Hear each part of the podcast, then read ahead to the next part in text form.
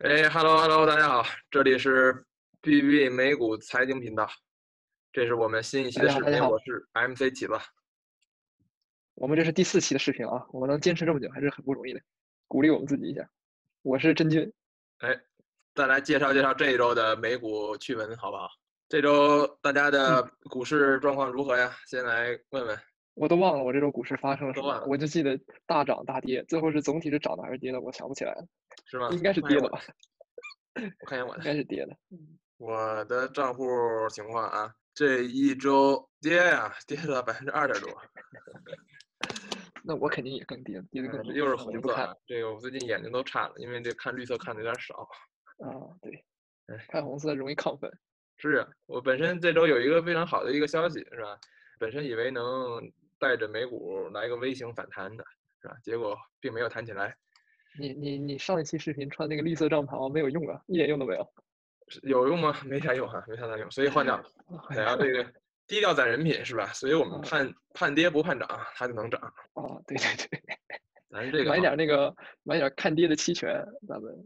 对，股市一逼。这我刚才刚提到的这个说股市稍微好一点这个提振的消息是什么呢？我我就先介绍介绍这个吧。周三的时候，美联储开了一个会，是吧？主要介绍一下这个未来的对未来的预期走势，是吧，包括 GDP 的，啊，包括嗯失业率，也包括通胀率，是吧？这是股市之前一直非常担心的，就怕你通胀率太高，导致。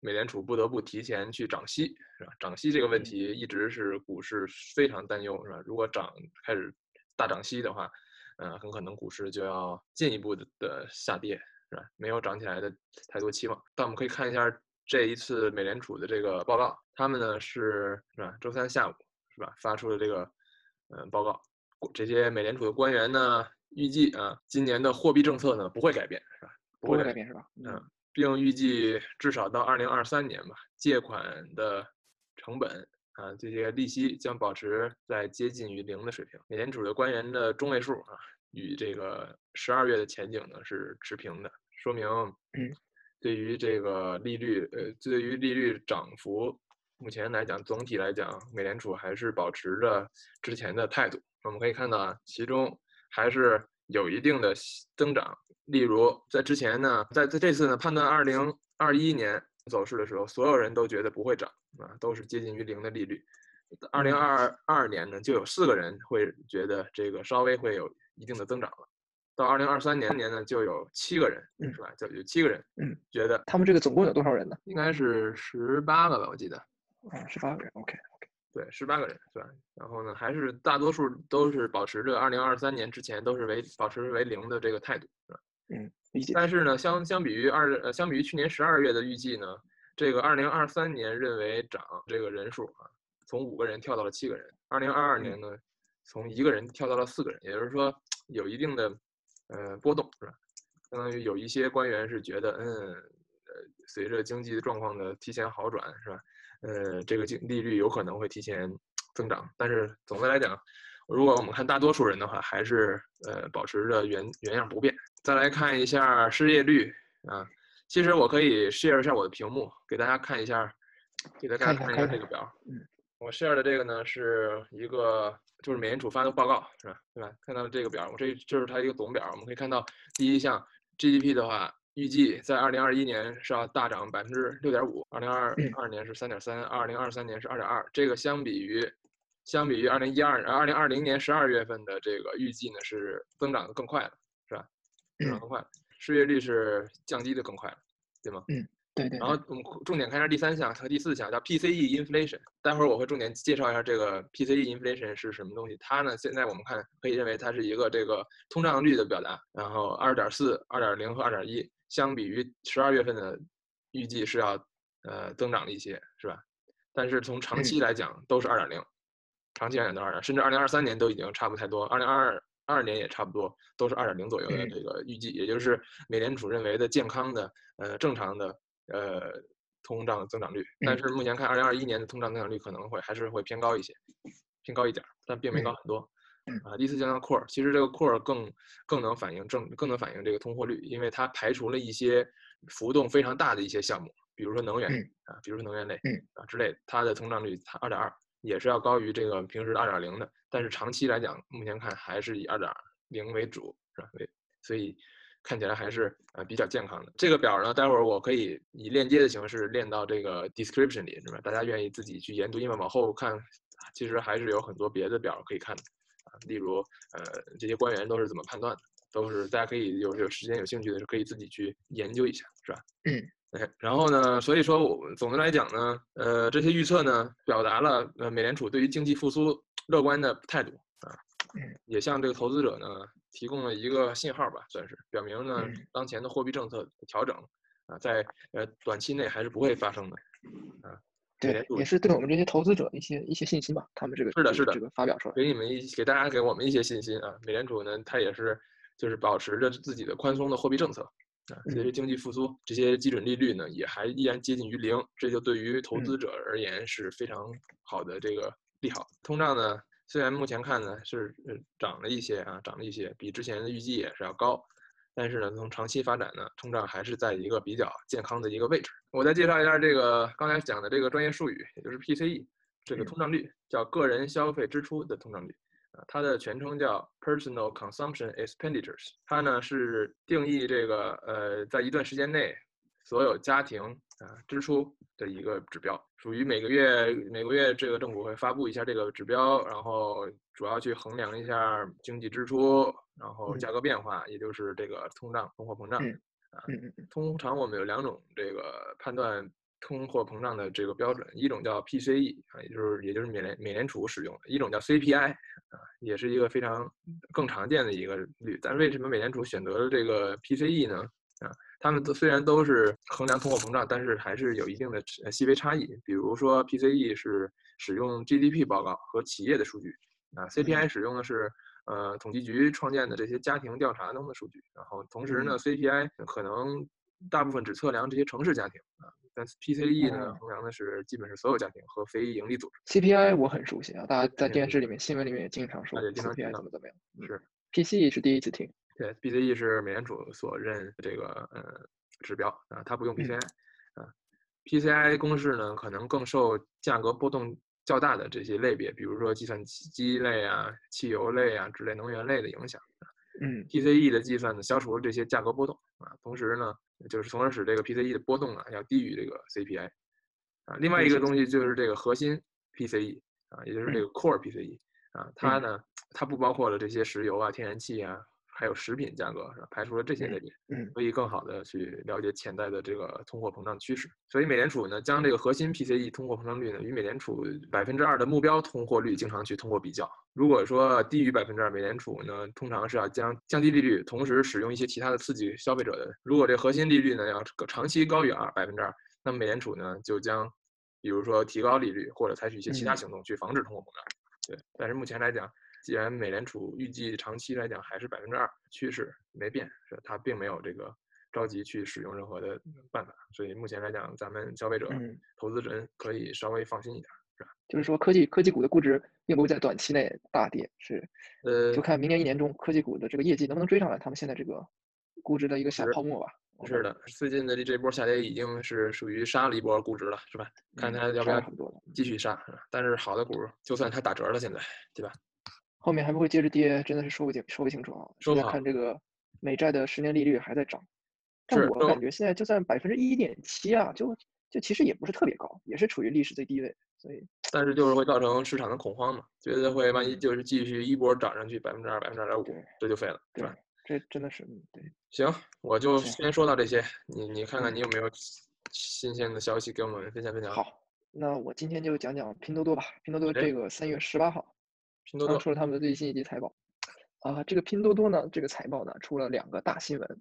第一个呢，就是说拼多多二零二零年累计新增活跃买家超过了两亿，其中四季度呢新增了五千七百一十万。嚯，到了二零二零年底，拼多多的年活跃买家数已经超过了阿里巴巴，超过了阿里巴巴了，包括了阿里巴巴就比如说淘宝这些，是吧？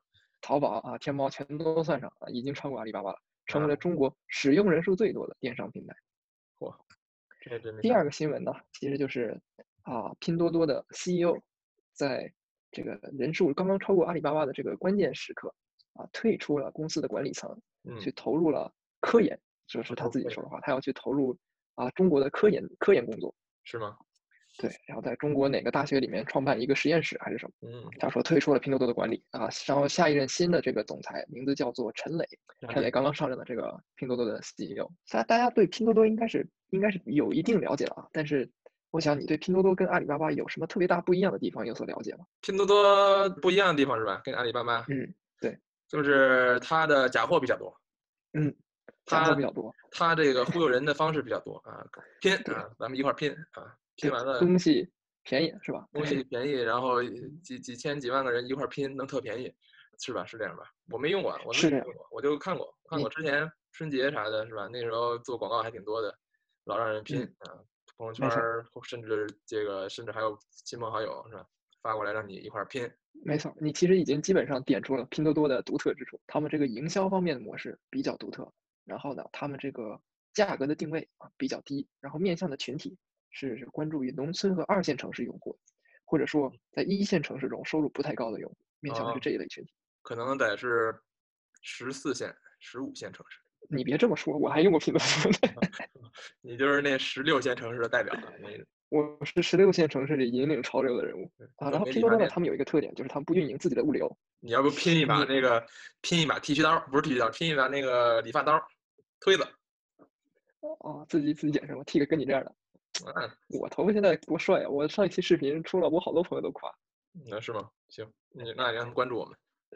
啊，拼多多有一个特点，就是他们不运营自己的物流，他们都是和其他物流公司合作来进行产品和商品的运货。然后他们呢所卖的产品中，不光是有我们平常会在淘宝上买的什么日用商品、服装啊或者数码产品啊这一类物品的销售啊，他们这个只占他们的百分之七十五，剩下的百分之二十五呢是来自农村生产的农产品，直接运到这个城市中的客户手中。他们这个业务在他们过去的总营销量一千六百三十亿美金中占到了百分之二十五，有四百二十亿美金都是来自这个销售呃农村农产品的销售。四分之一，对所以你想，现在啊，中国现在非常火的这个社区团购，城市中的用户直接送货上门，把这个买菜的这个功能就不用去超市了嘛。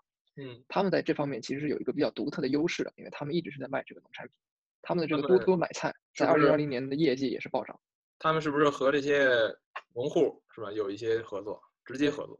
对，直接跟农户有合作，直接就是说，他们其中有他们的拼多多的几大目标之一，就是说要让农村农产品的销售电子化和自动化，就不用经过一系列的物流的这个成本的压榨嗯，啊，农村农产品能直接送到城市用户手上，这是拼多多的几大目标之一。拼多多呢，也是在短短五年之内啊，从这个从无到有的这个过程，啊，像这个真的是像火箭升空一般的这个崛起速度啊，这是成为了中国电商平台用户数量最多的平台。但是他们在平台上的总销售量其实还是远远不如阿里巴巴的。他们二零二零年一千六百三十亿美金，刚才提到了，但是阿里巴巴呢达到了多少？一万亿美金。二零二零差了快十倍，就 这是六倍，嗯，一千六。差了对。然后拼多多的市值差不多是阿里巴巴的三分之一左右。主要是因嗯为他卖的东西都是那些小东西为主。对小东西，他们每个平均用户每个平均用户的销售量啊比阿里巴巴要低很多。你想啊，买贵的东西一般也不会想去拼多多买。没错，它就是靠着量取胜，靠便宜取胜。然后他们呢有一个非常有意思的营销策略，就是你刚才提到的，就是拼。他们这个有一个新的有个名词叫做裂变式营销。裂变式就是说裂变式其实是跟啊、跟和的这个核裂变这个词产生的，就是说通过一个用户分享呃在拼多多这个用户在微信群里或者说在好友群里嗯，分享之后啊，通过这样的方式来获得新的用户。传销。对，传有点像传销模式，对，通过 referral，嗯，他们每分享一个就能拿一个小红包这样的，或者拼，大家一起拼可以便宜点这个产品对对对，好像能拿这样一个模式啊，对对。然后在这个营销模式呢，他们持续到了二零一九年，这个裂变式营销呢渐渐的失去了活力，那他们呢又想出了一个新的营销模式，你肯定听说过，叫做百亿补贴。哎，红包。对，百亿补贴，你这个中国现在非常火啊，大家都知道这个词。它其实就是说啊，拼多多我们自己出钱让这个商品的价格降下来，然后他卖苹果手机，他自己补贴多少多少钱，他这种就是前所未有的纯烧钱的模式。为什么要有这个模式呢？就因为二零一九年到二零一九年之后，他们这个裂变式营销啊，基本上起不到什么作用，他们用户增长速度大大放缓，他们拼多多的管理层就出了一个新招儿，就是这个百亿补贴，烧钱，大量的烧钱。然后他们呢就真正进入了这个高速成长期，一度一下子就超过了阿里和京东。但是这个办法就是说烧钱，它也是说烧在了某某些明星产品上，只不过是增加了用户量，嗯，并不是说没错，那就是说把所有东西都给你降。对他们到现在呢，也在靠着这个百亿补贴啊，在继续维持他们用户的增长数量啊。但是像你说的，确实是有这个问题，就是他们这个如果这个不烧钱了，这些用户能不能留下来？拼多多面向的这些群体啊，主要是低收入的啊，二线城市的这些年轻人，他们买拼多多产品唯一一个最重要的原因就是说它便宜。如果说这个价格的优势不存在了，那么他们还不会还会不会用这个平台，是一个很大的未知数。嗯他们这个用户粘性呢，跟京东、跟淘宝比起来是远远不如。况且他们物流全部都是跟别的物流公司合作，他们的毛利率也不够高。所以说，拼多多虽然他们用户人数很多，啊，销售数量也非常变态，增长速度也非常快，但是他们存在的问题还是很多的，他们的挑战也是非常非常啊严峻的，不是嗯不是说很就是大家能一眼看到它的未来，能够看到它如何能够变成中国电商三巨头之一，其实是啊一个未知数。我个人认为，嗯，况且现在拼多多自己的主阵营呢，啊，二线城市和农村，他们现在也面临淘宝和京东的冲击。淘宝现在呢出了一个淘宝特淘宝特价版，京东呢出了一个叫惊喜啊，都是面向这个低收入人群的京东出了个什么惊喜，惊喜喜欢喜的喜，嗯啊？如何在这些巨头的冲击下留住用户，这也是拼多多需要考虑的一个大问题。况且阿里和京东现在呢，每个季季度都是赚钱的，他们能够从核心的电商业务里面抽出一部分钱来开辟新的业务，像什么阿里、京东买菜啊什么的，啊，阿里就有各种各样的产品线。但是拼多多呢，在这一个电商服务上还是一直在烧钱，一直在赔钱。他还在赔钱。公司在上一个季度实现了盈利之后，在二零二零年第四季度又开始赔钱，就是没有维持他们的之前的盈利。所以说，我看我哦看到一九年烧掉了这个 net income 是亏掉了接近七十亿这个美金啊。没错，二零年的数据还没出来，疯狂的烧钱。所以说啊，这个 CEO 在现在这个关键节点退出管理层啊，拼多多虽然从用户数量上正式超越了几大电商巨头，但是他们的这个总销售额增长速度也在慢慢放缓啊，用户粘性呢也在受到挑战，盈利能力呢也在受到质疑。在前景不太明朗的这个时刻退位啊，对于投资者的信心打击还是比较大的。而且这些小东西是吧，主要以卖这些便宜小东西为主，它只能以量取胜。如果这个量达不到，啊因为它的毛利率是很低的，是吧？那它只能以量取胜。所以呢，他想维持住、保住这些用户，他需要花很大的力气。没错，没错。同时呢，又要面面对着几大巨头的强力竞争。嗯吧，像拼多多市值这么高的公司，是一千六百亿市值嘛，一千六百亿美金市值，但是还是没有盈利的公司屈指可数，这没根本就没有几个像这样的公司。所以拼多多这个估值也是非常非常高的。就他们这个新一任的 CEO 陈磊啊，在没有任何之前的这个啊消费者、啊投资者的信心下啊，能不能带领拼多多走出这个啊挑战，是一个很大的很大的疑问。是你觉得你会看好或者怎么样对认为这个拼多多吗？我反正没有拼多多，我手上没有拼多多，但是我感觉这是一个非常有意思的公司。通过看它后续的发展，我们应该也能看到啊，我们现在投资的这些成长性、高成长性的这些公司，虽然没有在挣钱啊，未来的发展这个趋势也能借鉴拼多多。挺有意思的但是嗯总感觉目前发展趋势还可以，但是有很多令人担忧的地方。对，没错，就是总体是这样。通过看拼多多的未来的发展趋势，我们是应该也能对我们现在所投资的这些公司的未来趋势做一个判断。这个怎么个判断法呢？就看拼多多未来能不能把这个高高速成长的这些用户啊转换成利润，他们能不能变成一个赚钱的公司？嗯，这其实是我挺关注的一个问题，因为我们投资的很多公司，很多都是在赔钱，在烧钱，但是嗯用户数量在高速增长嘛。对，这其实是有有一些相通之处的。是多观察观察是吧？嗯，对，要持续关注一下，嗯，看看他们的发展。那我这拼多多基本上就讲完了，我大概就这样。多挺好啊，拼多多这个讲的不错，但是我估计我就不会去买入拼多多了，是吧？总对我也不是推荐大家家去买入啊。这个在在这个管理层震动的情况下，呃，风险会更大一些，是吧？本身风险就不小嗯，对，陈磊的能力我们并不知道啊，不不。了解啊，不了解，只了解同名的人。同名的人打球可能也一般，你想我都没听过他的名字。是，算了，不说拼多多了。我这边还有一些小的新闻，我简单过一过，给大家介绍一下。啊，介绍一支我自己个人，他在这一周呢出了新的财报，啊，它的名字嗯叫做 CRWD，啊，CrossTrack，嗯，CrossTrack，嗯 CrossTrack。这呢，这家公司呢是一家这个做网络安全提供了一个所谓的第三方的云平台网络平呃安全平台，然后呢，呃，主要依靠这个他所他讲的方式叫 endpoint security，也就是端点保护。这个公司的云平台叫 Falcon，依靠着人工智能是吧，来提高着这个识别和响应威胁的效率。啊，他随时也在这个呃，通过机械学习啊之类的东西，啊，去提高自己的这个技术。这一周发发了他最新的财报，我们可以看一下这些数据还是非常亮眼的啊。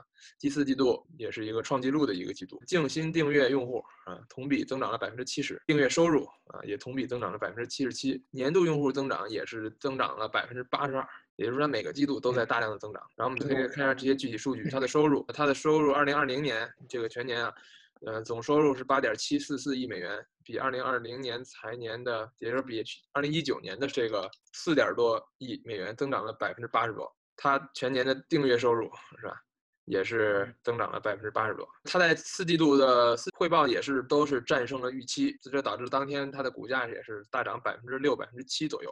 然后有一个非常重要的重要的数据，我要一定要介绍一下，它呢叫做 ARR，也就是 Annual，呃 Recurring Revenue，也就是年度的年度经常性收入，呃，属于经常性的合同规定有合同的这一部分的价值，有保有有保证的，有保障的，有保障的，对，产品的一年内啊计划的计划内的这个持续收入。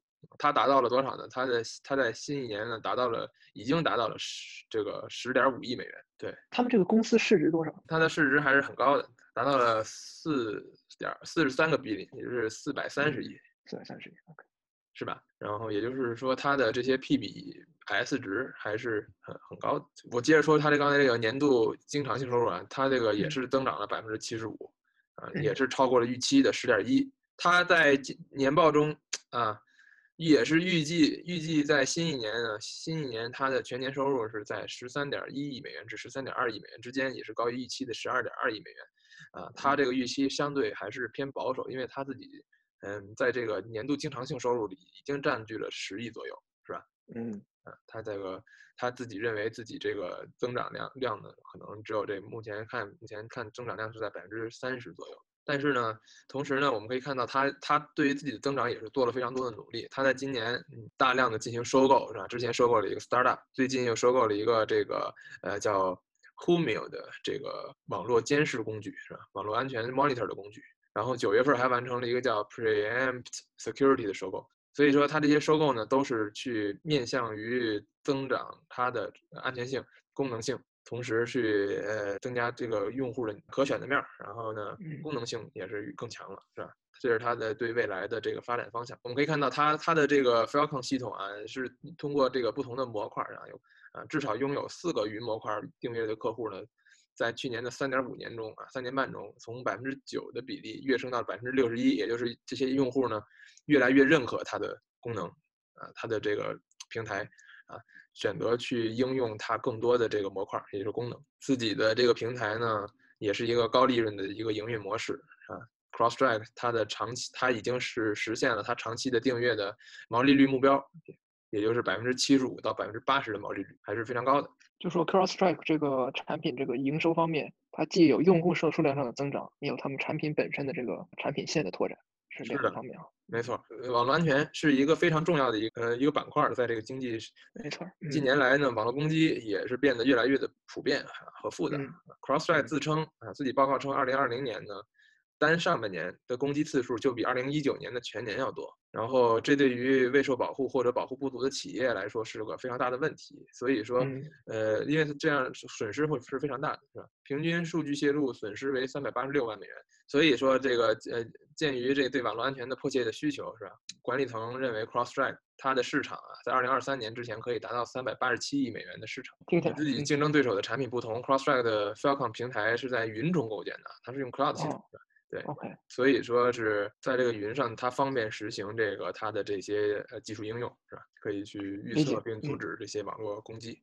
同时用 AI 去进行这个下进一步的学习，然后进行更嗯更深的这个防御。属于专业的东西，咱就不嗯不讲了，是吧？也不增长和潜在的增长，还是个人认为还是不错的。对，因为这个电子网络安全这个这个行业来说，未来肯定是啊越来越火热。有一个数据，我觉得也很说明问题，就是说在这个 SaaS 企业中啊，它嗯单从这个 ARR 排名，也就是这个年度增长率、年度这个订阅收入，是吧？嗯，它仅次于两家公司，一一个嗯是 Salesforce，、一嗯个是 Zoom。，Snowflake，哦，Zoom，Zoom 对，OK，所以说总的来讲，它的呃目前来讲，它的发展还是非常迅速，也是达嗯到了很好的效果。那他们这样说不定比这个 Snowflake 啊增长速度还要快，是吧？呃，它增长的确实很快，你可以看到一年它从呃四五十块钱增增长了四倍，是吧？最高的时候增长了快五倍。行，我也关注关注，看看实实际政策，我也买一点儿。啊、可以可以关注关注。但是总的来讲，它的市值也是蛮高的。最近一波下跌也是跌掉了百分之二十多，正常正常。咱们去年这个科技股已经涨了很多了，今年跌一点其实是意料之中。没错。行吧，我就不不再介绍这家公司了。这家公司大家可以了解了解。嗯，对。你还有什么想想说的吗？啊、那我最后给大家一点信心吧，关于哎投资科技股、成长股这件事情上，对对，给我们点信心。嗯就是说买高成长的股票啊，那么你必然会面对的一个问题，就是说它回落的时候，它回落就比其他传统股票要多要猛，嗯，因为它涨得多，然后它的估值高，所以回落的时候呢，市场恐慌情绪也会被因此放大，啊，它回落的也是啊，会比其他的传统股票要多很多。但是这并不意味着它其实就没有传统股票好，只是因为过去的时间段段段内涨了太多，所以呢，啊，回落的幅度也相对比较大。总体来看啊，我感觉科技股和高成长股未来十年以后的前景肯定是比传统股要强的。嗯，啊十年，我想 其实十年不说长也不长。你说投资其实是真的是得按五年、十年来看的。你看猫特利夫也推荐说，至少拿个三五年，然后你再看你的回报。其实几个月根本看不出来什么，因为几个月内的价格波动纯粹看这个市场心情。没错，真正的业绩增长啊，那只有五年、十年你才能看得出来。能看到一个大幅的增长，是吧？对啊，我前段时间看到一个数据啊，就是说一个公司平均股价在一年内的波动，就是说从它的最高点和最低点差差距有大概有多大呢？差不多是啊价格的百分之五十，任何一个公司都是这样啊。所以说大家如果跌了说股股票跌了百分之二十、三十的，不要太慌，这其实是挺正常的这个股市这个运作方式。只要你相信这家公司，你对这家公司真的看好，嗯啊啊，这个股票短时间内的波动啊，其实问题不大，我感觉。是哈，我买股票啊、我分享一下，我买股票有一个很重要的一个目标，就是说我很期待看它十年之后，它这个公司会变成什么样子，哎，就说让你能让感到兴奋的，就说你我特别期待特斯拉十年之后会出什么样的产品，会有什么样的翻十倍吗？非常期待。呃，现在这个价格有可能，我觉得是有可能的，十年翻十倍应该是有可能。十年十倍股，嗯，特斯拉就是真的是有这种感觉，像刚才像我持有的 Teladoc、Fiverr，其实十年以后是什么样子，我都非常期待。就说这个，我觉得是一个比较好的一个指标。是吧？也有可能十年后就没有了。你你这你这真是不会不会鼓舞人心，我听着这心里一凉。对，这个但是没有了也没办法，对吧？当然，那个目前来讲，现在从现在的研究的面儿来讲，他们是目前是好的，是吧？那就坚坚决的相信它，这个拿住啊。但但有一天发现，你有可能等不到十年，有可能几几年后发现它的发展方向并不是不像你所想，啊有很嗯大的有很大的。是吧？这种时候该调仓换位，那也是要做准备的，对是吧？你说的很对，要不今天就到这儿吧？我觉得说的差我觉得还不错啊，今天咱们讲的东西也还挺有意思的啊，挺有用的。咱们就期待一下下周股市能不能哎稍微稍微提振提振了，是不是？这个感觉跌了很久了，四五日过去一个礼拜，嗯是吧？周五第一个四五日，呃，反倒还涨了点儿。这去年一年四个四五日全跌，今年第一个四五日还涨了一点儿，希望是个四五好的兆头，是吧？行吧，那我们就今天今天就到这儿，好吗？OK 好，啊，这里是 B B B 美股财经，欢迎大家订阅关注。我们给我们点赞留言啊，你们说什么我们都会回复的。是的，好的，再见，下次再见。